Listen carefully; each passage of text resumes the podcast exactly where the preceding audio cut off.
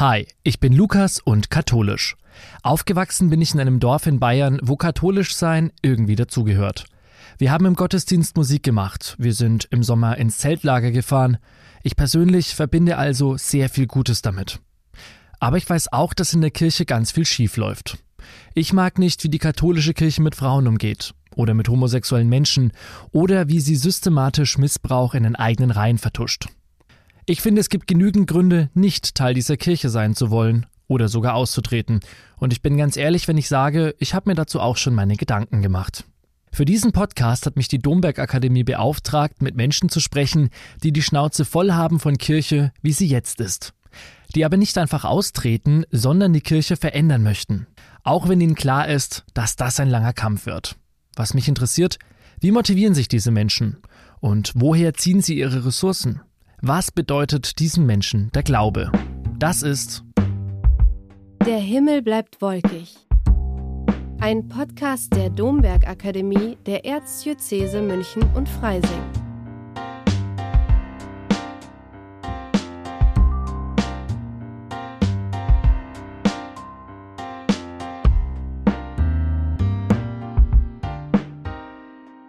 Zur Erklärung. Wäre die Kirche in Deutschland ein börsengeführtes Unternehmen, so würden wohl alle Aktionäre derzeit verkaufen, um zumindest die gröbsten Verluste wettzumachen. Denn die Zahlen sind erschreckend. Allein 2020 traten mehr als 441.000 Christinnen aus der katholischen Kirche in Deutschland aus. Das sind so viele Menschen, wie das ganze Bistum Passau Mitglieder katholischen Glaubens hat. Geht die Tendenz weiter, dann halbiert sich bis 2060 die Zahl der Kirchenmitglieder. Heute gehen noch knapp 10 Prozent aller KatholikInnen regelmäßig in den Gottesdienst. In Corona-Zeiten waren es zuletzt übers Jahr gesehen 6 Prozent. Auch diese Zahl wird wohl weiter abnehmen. Die Aussichten am Himmel sind also ganz schön düster für die katholische Kirche. Naja, vielleicht nicht ganz. Es gibt Menschen und Initiativen, die das nicht einfach hinnehmen wollen und die für Veränderungen streiten. Initiativen wie Maria 2.0, die für eine Gleichstellung der Frau innerhalb der katholischen Kirche kämpfen. Oder auch die Bewegung Wir sind Kirche, die es mittlerweile sogar in 20 Ländern gibt. Unter dem Druck der Missbrauchskrise sahen auch die deutschen Bischöfe Handlungsbedarf und haben den sogenannten synodalen Weg initiiert, eine Art Forum, in welchem sich Amtsträger und Laien unterhalten und Konzepte für die Zukunft der Kirche herausarbeiten wollen. Doch abseits von den größeren und kleinen Initiativen gibt es einzelne Menschen, die versuchen, Veränderung in den Laden zu bringen. Eine davon ist Regina Laudage Kleberg. Ich treffe mich mit der 35-jährigen Religionswissenschaftlerin in ihrer Wohnung in Münster. Hauptberuflich arbeitet sie in der Strategieabteilung für das Bistum Essen. Neben ihrer Leidenschaft für guten Espresso, den sie umso mehr braucht, seitdem sie Mutter ist, hat sie in ihrer Freizeit das Projekt kirchenkrise.de gegründet. Ihre Strategie Fragen sammeln. Hallo und guten Morgen, Frau Ladage Kleberg. Guten Morgen. Schön, dass Sie sich Zeit genommen haben für uns. Und ich würde gleich mal anfangen mit einem Zitat von Ihrer Internetseite kirchenkrise.de. Denn da steht nämlich geschrieben, und mit mir gibt es viele Menschen, die gerade mehr Fragen als Antworten haben an die Kirche und an die eigene Zugehörigkeit. Lassen Sie uns über diese Fragen ins Gespräch kommen. Tja, Fühlen Sie sich da manchmal wie eine Dolmetscherin, die Kirchisch nach Deutsch übersetzt und andersherum? Andersherum tatsächlich. Also, weil die Leute, die die Fragen stellen, sprechen glücklicherweise ein ganz, ganz normales Deutsch. Also, die sind gar nicht die Inner Circle Menschen, ähm, sondern das sind diejenigen, die sicherlich schon ganz lange in der Kirche sind. Ähm, viele von ihnen sind so ab 50 ungefähr. Ähm, aber die allermeisten sprechen ein ganz normales Deutsch mit sehr guten Fragen. Und bevor wir da gleich nochmal gesondert drauf eingehen, auf einzelne Fragen, würde ich gerne mal von Ihnen wissen, wie Sie eigentlich zu diesem Laden katholische Kirche gekommen sind. Oh, ähm, gebürtig äh, bin ich natürlich dahin gekommen wie die meisten Menschen und äh, kurz nach der Geburt bin ich getauft worden. Und ich habe ganz unterschiedlich religiöse Eltern, einen ganz ähm, mittelalterlich interessierten Vater, der also eher ähm, in einem klassischen katholischen Milieu aufgewachsen ist, und eine Mutter, die sehr kritisch zur katholischen Kirche steht.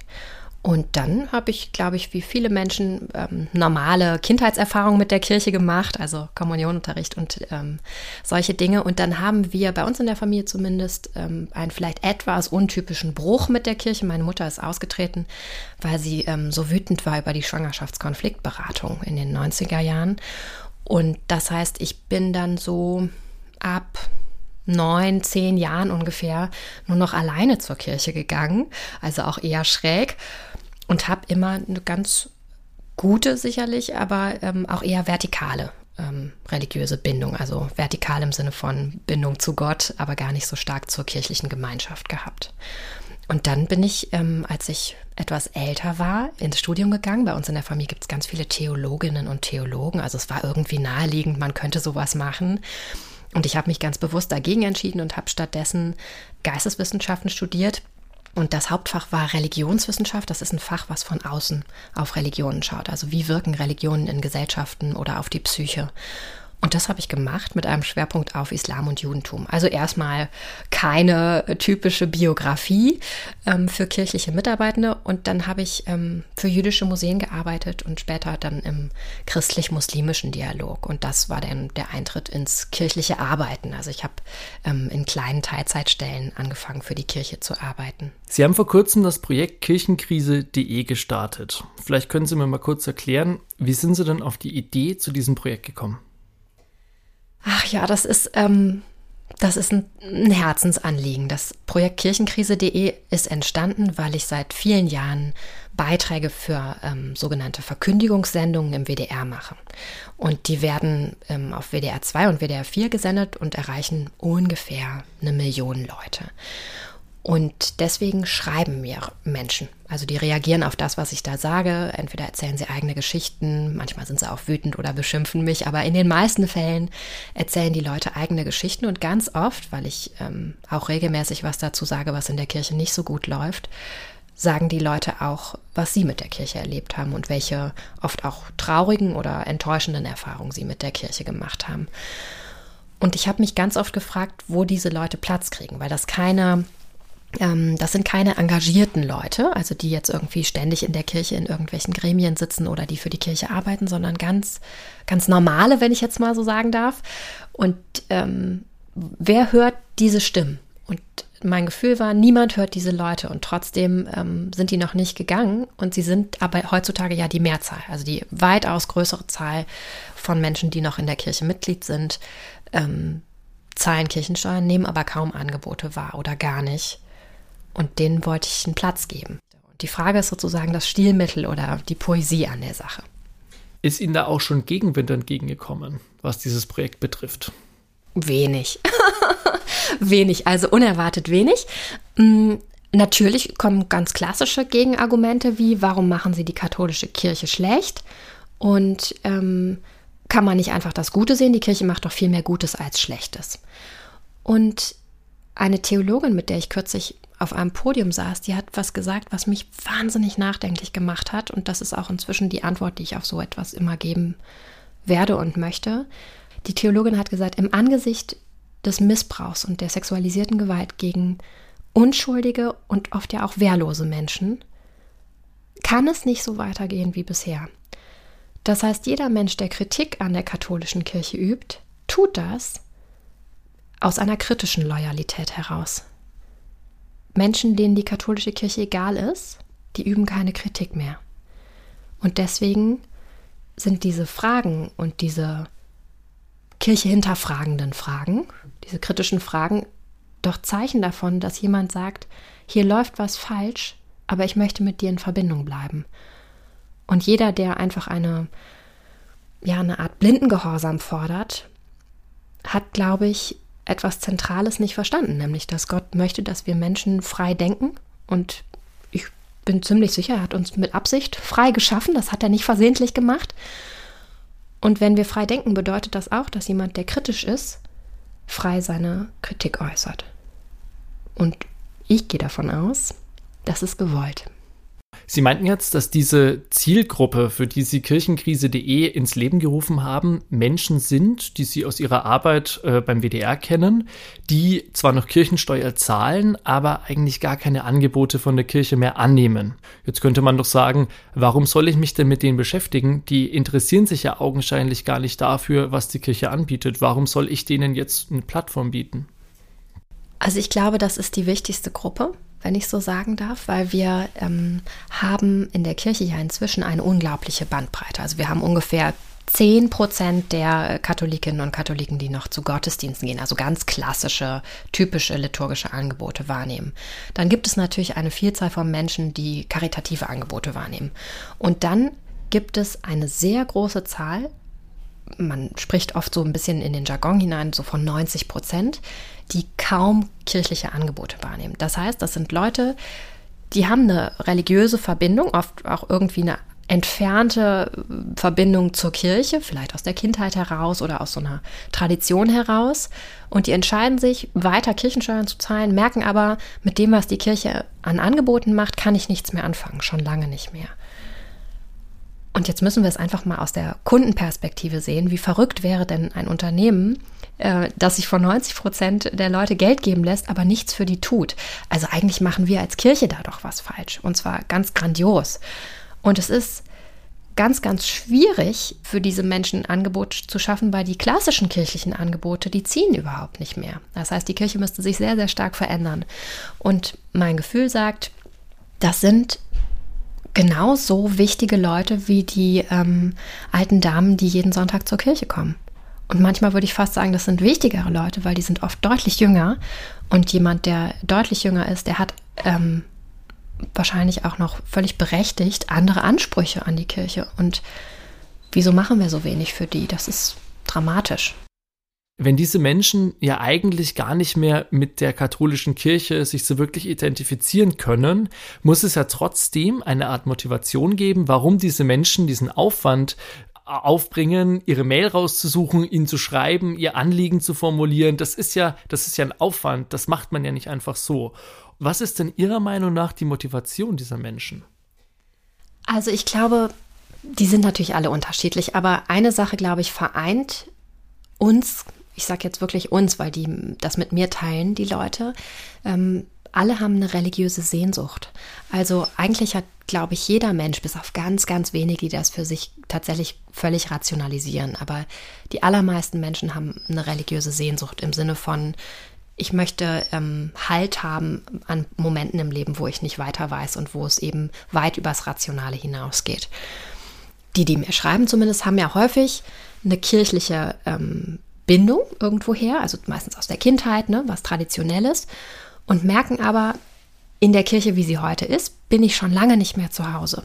Und jetzt kommt da jemand im Radio und ähm, sagt Sachen, die mir aber aus dem Herzen sprechen, die also meine religiöse Sehnsucht vielleicht auch ansprechen. Und ich fühle mich vielleicht auch nach langer Zeit das erste Mal wieder verbunden. Und das bedeutet natürlich, ähm, dass da sich was aktiviert, da wird was lebendig. Und deswegen schreiben die Leute. Und ich glaube, das ist was unglaublich Schönes und etwas, was die Kirche ganz schrecklich vernachlässigt, weil ich glaube, wenn wir es schaffen würden, als, ähm, als Kirche für diese religiösen Sehnsüchte da zu sein und einfach deutlich besser zu antizipieren, was brauchen diese Leute denn und was ist denn deren Thema und womit beschäftigen sie sich denn gerade, dann würden wir ganz anders sprechen. Sie haben am Anfang nach diesem Thema mit dem Dolmetschen gesprochen und eins der zentralen Probleme, das ist ja auch völlig bekannt, ist, dass in der Kirche eine ganz spezielle, ähm, oft sehr liturgisch geprägte und theologisch differenzierte Sprache gesprochen wird, die aber für jeden normalen Menschen unnatürlich oder auch irgendwie befremdlich ist. Also wir haben ja ähm, tausend Codes und, und spezielle Worte irgendwie, um, um, um zu sprechen und da fühlen die sich nicht wohl. Also ich stelle es mir halt so vor, also Kirche wird ja häufig von Leuten als Zuhause bezeichnet, die, die eng gebunden sind. Ich komme nach Hause und die Leute sprechen aber inzwischen so anders als ich. Vielleicht habe ich irgendwie, keine Ahnung, woanders gelebt und eine Ausbildung gemacht oder so. Und die Leute zu Hause sprechen so anders und ich, ich fühle mich nicht mehr wohl. Und dann gehe ich da nicht mehr so oft hin. Und ich glaube, das müssen wir uns klar machen und das ist ein Problem. Wie sind Sie von dieser Problemstellung auf die Idee Kirchenkrise gekommen und was ist so das Prinzip hinter diesem Projekt? Also ich selber bin ganz häufig wahnsinnig frustriert von dem, was es aus dem Vatikan an, ähm, an Verlautbarungen, an Regulierungen, an, ich finde auch realitätsfernen Aussagen gibt. Und ich habe ganz oft ein intensives Gefühl von, ich habe da mal eine Frage. Also und zwar nicht, äh, nicht so ins Blaue hinein, sondern ich, ich bin wütend und ich möchte irgendwo eine Richtung haben, ich möchte meine Fragen adressieren. Und gleichzeitig weiß ich natürlich, das interessiert da niemanden. Und ich glaube einfach daran, dass das ganz vielen Leuten so geht. Ich spreche viel mit Menschen und ich wusste, das geht vielen Leuten so. Und das Fragemoment bei dem Projekt dient ganz einfach dazu, dass Menschen keine Vorwürfe machen, das ist mir wichtig, sondern eine Frage hat immer den Charakter, das Gegenüber hat eine Chance zu antworten und das Gegenüber bekommt das Gefühl, ich will noch was von dir. Wenn Sie jemandem ähm, keine Fragen mehr stellen, dann interessieren Sie sich auch nicht mehr für den. Das ist Indifferenz. Ähm, aber jemand, der noch Fragen stellt, der will noch was. Und das spielt jetzt wieder auf diese religiöse Sehnsucht an und auf dieses eigentlich wäre ich da gerne zu Hause. Und das Projekt versucht dafür einen Raum zu schaffen.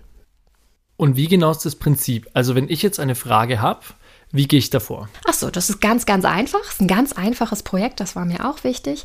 Ähm, es gibt eine sogenannte Landingpage, also eine, eine Seite, wo Sie draufgehen, kirchenkrise.de. Und da ähm, stelle ich ganz, ganz kurz vor, was die Idee ist. Und dann können Sie sich da so drei Beispielfragen anschauen und ähm, dahinter liegen oft irgendwie kleine Geschichten, die können Sie durchlesen. Und dann äh, gibt es einfach ein Formular und da können Sie Ihre Frage einreichen. Und was passiert dann mit dieser Frage? Die erreicht mich persönlich. Also da ist keine, das bin ich auch schon mal gefragt worden, ob da 15 Leute dahinter stecken und warum das alles so lange dauert. ähm, also die erreicht mich. Und ich ähm, schreibe jede Frage auf ein, auf ein sogenanntes Visual. Das sind so kleine Bilder, die man für Social Media benutzen kann. Und ähm, ich schreibe den Leuten dann eine Mail zurück. Ich stelle die Frage auf diesem Visual. Das ähm, hat einfach entweder eine Männeransicht oder eine Frauenansicht. Und dann steht da die Frage, der Vorname und das Alter. Und ähm, wenn die Leute eine Geschichte dazu eingereicht haben, veröffentliche ich die auch. Und die Fragen ähm, haben im Moment einen Vorlauf von zwei, drei Monaten. Also weil es so viele sind. Und das heißt, ich schreibe den Leuten dann eine Mail, bedanke mich und sage, melden Sie sich gerne wieder. Bei manchen stelle ich auch eine Frage zurück oder bitte Sie mir mehr zu erzählen, wenn Sie dazu Lust haben. Ja, und dann wird die Frage auf Facebook und auf Instagram veröffentlicht. Und dann passiert damit was. Also ganz viele Leute lesen damit. Sie ähm, haben so eine ganz typische Unterscheidung. Facebook sind ältere Mitlesende. Also da sind ähm, vor allen Dingen Menschen so ab, ich würde sagen, Ende 40 ähm, bis aufwärts 80, 90. Das ist jetzt wirklich verrückt. Der älteste Fragesteller ist 88 gewesen. Ich war total überrascht, dass so jemand noch E-Mails benutzt. Und auf Instagram ist die Lesendenschaft jünger und weiblicher. Das ist auch ganz interessant. Die Unterscheidung. Facebook ist scheinbar eher so ein männliches Genre und Instagram ist jünger und weiblicher. Und da lesen ganz, ganz viele Leute mit, von denen ich noch nie gehört habe. Allein das ist schon was, was mich ganz glücklich macht, weil das haben sie ja auch oft in der kirchlichen Blase, dass Leute irgendwie mitlesen oder mitkommentieren, die sie irgendwoher schon kennen. Und ich habe darüber unglaublich viele Leute kennengelernt. Und was ich ganz berührend finde, ist, dass bei Instagram zum Beispiel unglaublich viele junge Menschen, die noch studieren, mitlesen und die nicht wissen, äh, was sie werden sollen, weil sie entweder gerade Theologie studieren und denken, ich will aber nicht für diesen Laden arbeiten, oder bewusst sich von Theologie abgewandt haben, weil es nicht passt, oder junge Menschen, die irgendwann mal in der Kirche engagiert waren und jetzt nicht mehr wissen, wo sie hingehören sollen. Also sie merken richtig diese ganze Fremdheitserfahrung, von der ich ausgegangen bin, spiegelt sich auch in der, in der Gruppe der Lesenden. Und das ist berührend. Zur Einordnung. Die Menschen haben viele berührende Fragen an die Kirche. Es geht häufig um den Umgang der Kirche mit sexuellem Missbrauch durch Priester oder Ordensleute. Oder darum, wie die Kirche mit Frauen oder Homosexuellen umgeht. Viele stören sich an einer Doppelmoral, in der Predigt von Nächstenliebe und Toleranz sprechen, in der Realität ungleich behandeln oder sogar ausschließen. Amtsträger geben sich zwar häufig einsichtig und geloben Besserung, aber letztlich bleiben Strukturen, wie sie sind. Und das liegt vor allem an der Verfassung der katholischen Kirche. denn die ist universell und gilt für den ganzen Globus. Heißt, wenn in Deutschland auf einmal Priesterinnen Eucharistie feiern dürften, dann müsste das eigentlich auch in Mexiko, Burkina Faso und Neuseeland so sein. Papst Franziskus galt für viele als Hoffnungsträger von Reformen. Doch bislang sieht auch seine Bilanz eher schwach aus. Das sagen zumindest kritische Stimmen. Ist also alles verloren und reißt die Wolkendecke über den hiesigen Kirchendächern nie wieder auf? Zurück nach Münster. Kommen wir mal zu einer Frage, die ich auf Ihrer Seite gefunden habe, die mich sehr berührt hat. Ich würde Ihnen gerne mal vorlesen. Und zwar schreibt da eine äh, Konstanze, ich habe nichts Schlimmes durch die Kirche erfahren, aber ich frage mich doch, wenn Jesus uns Menschen alle liebt, warum dann homosexuelle Menschen ausgegrenzt werden? Mein Sohn ist solch ein Mensch, ein lieber, toller Mensch. Ich bin noch in der Kirche, überlege aber bald auszutreten. Wenn Menschen wie Kardinal Wölki entscheiden dürfen, was richtig und falsch ist, ist das nicht mehr meine Kirche. Wissen Sie noch, was Ihnen da durch den Kopf gegangen ist, als Sie diese Mail bekommen haben? Ja, das ist eine der berührendsten Fragen überhaupt. Also Konstanze habe ich geantwortet, äh, also ich habe das Übliche geantwortet, ne, gedankt und ich habe ihr vor allen Dingen geantwortet, dass sie ihrem Sohn bitte schöne Grüße ausrichten soll, weil er eine wundervolle Mutter hat und dass ich ganz ihrer Meinung bin und dass ich das Gefühl habe, dass sie das sehr gut verstanden hat, dass Jesus alle Menschen liebt. Jetzt hat natürlich Konstanze diese Frage gestellt. Und Sie haben die bekommen, Sie haben sich dazu geäußert. Wie zuversichtlich sind Sie denn, dass Konstanze auch mal eine Antwort bekommen wird? Und vielleicht nicht nur von Ihnen? Ähm, nicht so zuversichtlich ehrlich gesagt. Also ich bin das schon ganz oft gefragt worden, was wird denn mit diesen Fragen? Und es gibt Menschen, die sehr ungeduldig sind und die die Erwartung haben, dass ähm, ja klassisch jetzt Bischöfe zum Beispiel jetzt mal Antworten darauf geben. Und ähm, eine Frau hat mich das auch gefragt, also deren Frage war, wann bekommen wir denn hier mal Antworten? Und ähm, dann habe ich sie zurückgefragt, was für Antworten sie sich denn wünscht. Und dann hat sie ähm, gesagt, ich wünsche mir heilsame menschliche Antworten.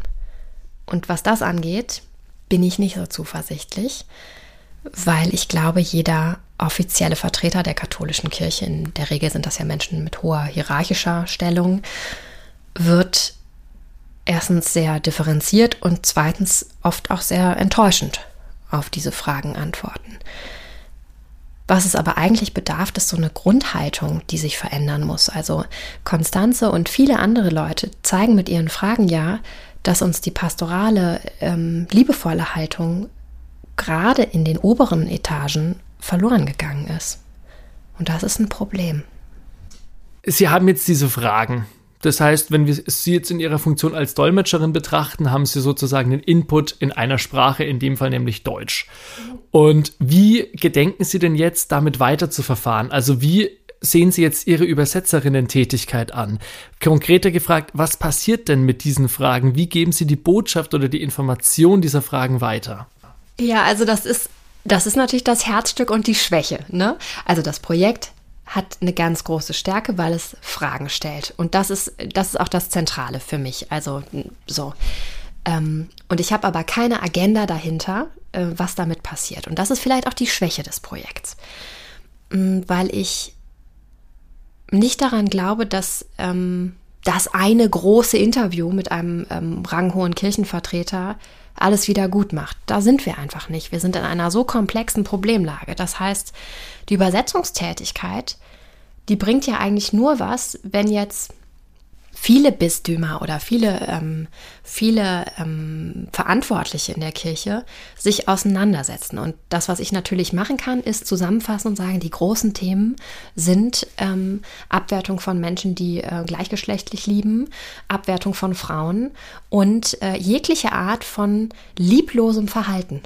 Ich glaube, das sind die großen Themen. Und das kann ich natürlich sehr auf den Punkt auch ähm, jedem ähm, äh, Kirchenvertreter sagen. Nur sie rühren jetzt an ein Problem, glaube ich, was wir in der Kirche haben. Wir haben uns schon ganz viel sagen lassen. Also die katholische Kirche hat ja massenweise Beratungen auch von außen wahrgenommen. Und da gibt es wahnsinnig kluge Menschen, die tolle Ideen gehabt haben. Und trotzdem kommt das nicht in die Übersetzung. Also in die Übersetzung im Sinne von ins Handeln. Und viele Bistümer tun sich total schwer damit, sich im Handeln weiterzuentwickeln. Ich glaube, verstanden haben die das an vielen Stellen, aber dann geht es nicht ins Handeln, weil es irgendeine Hürde gibt. Ne? Und das, ähm, das ist, glaube ich, das zentrale Problem, dass Menschen nicht genau wissen, wie sie das, was sie verstanden haben, in strategisch sinnvolles Handeln übersetzen sollen. Und das kann ich den Bistümern aber nicht abnehmen und der katholischen Kirche insgesamt sowieso nicht. Wie es jetzt damit weitergeht und was dann damit weiter gemacht wird, ist auch noch so ein bisschen offen, wenn ich das richtig verstehe. Ja, ich habe da keine Agenda. Also das kann ich Ihnen einfach nicht anbieten. Damit bin ich auch nie gestartet, weil ich ähm, nicht aus so einem zum Beispiel verbandlichen Kontext komme, der einfach weiß, so und jetzt machen wir die Forderungen und dann schreiben wir das Papier und so. Ähm, ich komme aus, aus der Ecke nicht und auch aus der Denkrichtung nicht. Ich glaube, dass das eine Kraft hat, innerkirchlich. Und ich glaube aber, dass ähm, für diese vielen Leute, mit denen ich da jetzt gerade in Kontakt bin, diese innerkirchlichen dieses innerkirchliche Ringen nicht relevant ist. Und deswegen habe ich jetzt erstmal begonnen, für die individuelle Erfahrung zu schaffen, wo sie merken, jemand, die irgendwie doch schon noch mit Kirche auch offiziell verbunden ist. Ich arbeite für die katholische Kirche, man nimmt mich schon auch so wahr, glaube ich. Die nimmt mich ernst. Und ich möchte, dass die Menschen diese Erfahrung machen. Gehen wir noch mal ganz kurz auf Ihre Anstellung beim Bistum Essen ein. Denn wie Sie bereits erwähnt haben, das Kirchenkriseprojekt machen Sie privat als Privatperson. In Ihrem beruflichen Leben sind Sie im Bistum Essen in der Strategieentwicklung tätig. Jetzt könnte man doch sagen, das ist doch ein ganz schöner Interessenskonflikt. Oh, im Gegenteil. also ich habe im Bistum Essen ähm, extrem gute Erfahrungen gemacht. Deswegen arbeite ich noch für die Kirche, sonst würde ich das nicht mehr tun.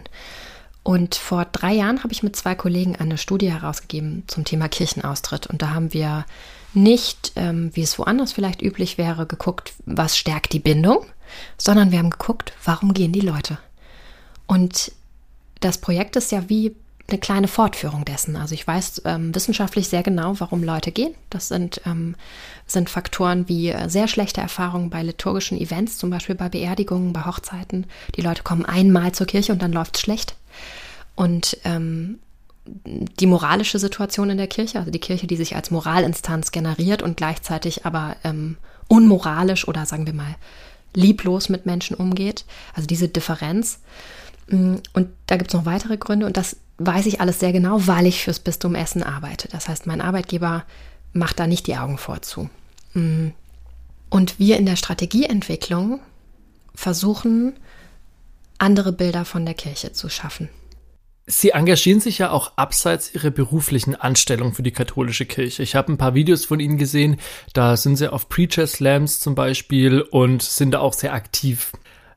Wie motivieren Sie sich denn dazu, so viel Zeit und so viel Teile Ihres Lebens einer Institution zu widmen, deren Strukturen und deren Hierarchie Sie bisweilen ablehnen oder sogar häufig offen kritisieren? Also ich glaube, dass ich engagiere mich dafür, dass Menschen erleben können, dass ähm, das Christentum und die katholische Kirche auch anders sein kann. Dafür engagiere ich mich ja. Ich ähm, engagiere mich ja nicht für eine Institution, ähm, die mich als Frau und viele andere Menschen in ihrem Leben oder ihrer Lebensweise irgendwie herunterwürdigt. Und deswegen werden sie natürlich auch nicht Engagement von mir an Stellen finden, wo ich nicht zustimmen kann. Also wenn Sie sowas gesehen haben im Internet, dann sehen Sie Orte, wo Kirche sehr menschenfreundlich ist, aus meiner Sicht sehr ästhetisch, sehr modern. Und dafür ähm, gebe ich meine Stimme her. Und an dem Punkt, wo jemand ähm, anfangen würde, mir zu sagen, das darfst du nicht oder das ist nicht loyal genug oder du musst das ähm, weniger kritisch sagen, würde ich dort nichts machen. Alles klar. Und jetzt vielleicht noch eine abschließende Frage.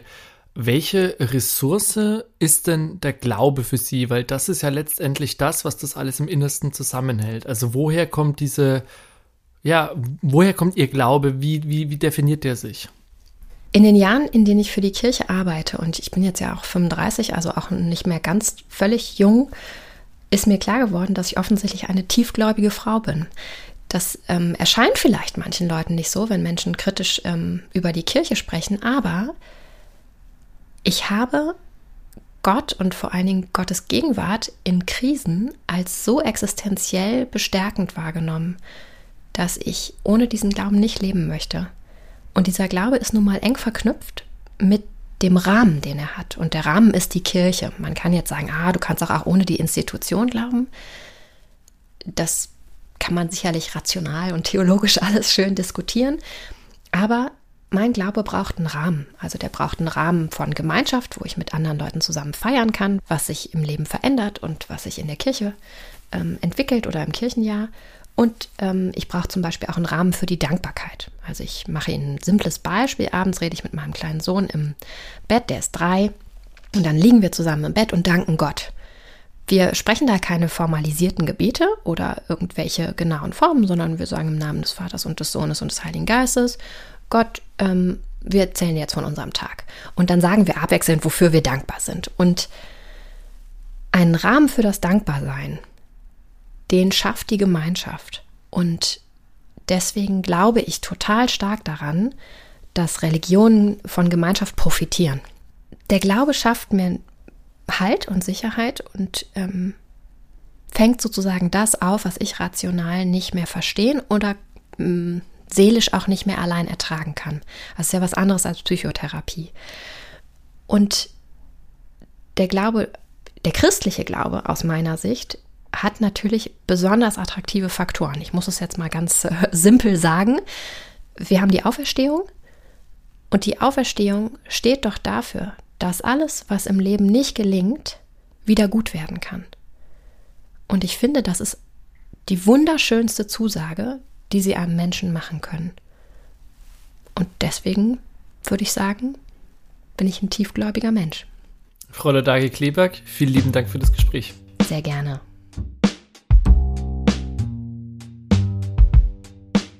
Nach dem Gespräch hat mir Regina Laudagi Kleberg noch eine Kaffeerösterei in Münster empfohlen, bei der sie sich immer eindeckt. Auf dem Weg dorthin habe ich noch ein wenig über sie und das Projekt nachgedacht. Auf mich wirkte sie irgendwie unverwüstlich und ganz schön energiegeladen, obwohl sie total sanft, ruhig und abgeklärt spricht. Wer weiß, was aus dem Projekt noch alles entsteht. Ich kann mir im Moment alles und nichts vorstellen. Vielleicht verpufft Kirchenkrise.de irgendwann. Vielleicht wird daraus mal ein Gesprächsformat oder vielleicht eine Kampagne. Ich glaube, dass das letztlich für Regina Lordage Kleberg auch gar nicht so wichtig ist. Ich glaube, dass sie einfach zeigen will, dass sie unzufrieden ist, weil ihr so viel an dem Laden Kirche liegt und weil sie sich selbst als tiefgläubige Person bezeichnet, will sie ihn nicht einfach aufgeben. Die Fragen jedenfalls, die auf ihrer Internetseite an die Kirche gestellt und somit sichtbar werden, gehen ganz schön unter die Haut. Und irgendwie möchten ich und auch viele andere wie die Domberg Akademie endlich Antworten darauf. Mal sehen, ob es die geben wird. Den Prozess werden wir auf jeden Fall, wo es geht, kritisch mitbeobachten und genau hinsehen. Denn eins ist klar, es ist höchste Zeit für Veränderung. Uns interessiert natürlich auch, was ihr von dem Gespräch haltet. Schreibt uns gerne eine Mail an feedback at derhimmelbleibtwolkig.de. Und wenn euch der Podcast gefällt, dann lasst bitte eine 5-Sterne-Bewertung da und abonniert uns gerne. Bis zum nächsten Mal bleibt der Himmel auch noch wolkig. Euer Lukas.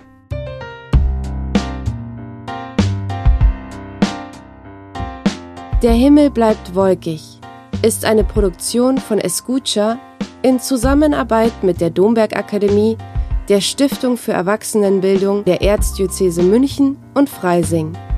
Skript und Produktion von Lukas Fleischmann und Ralf Würschinger. Vielen Dank für die Zusammenarbeit an Claudia Pfrang, Stefan Mukri, Magdalena Falkenhahn und Melanie Waldinger.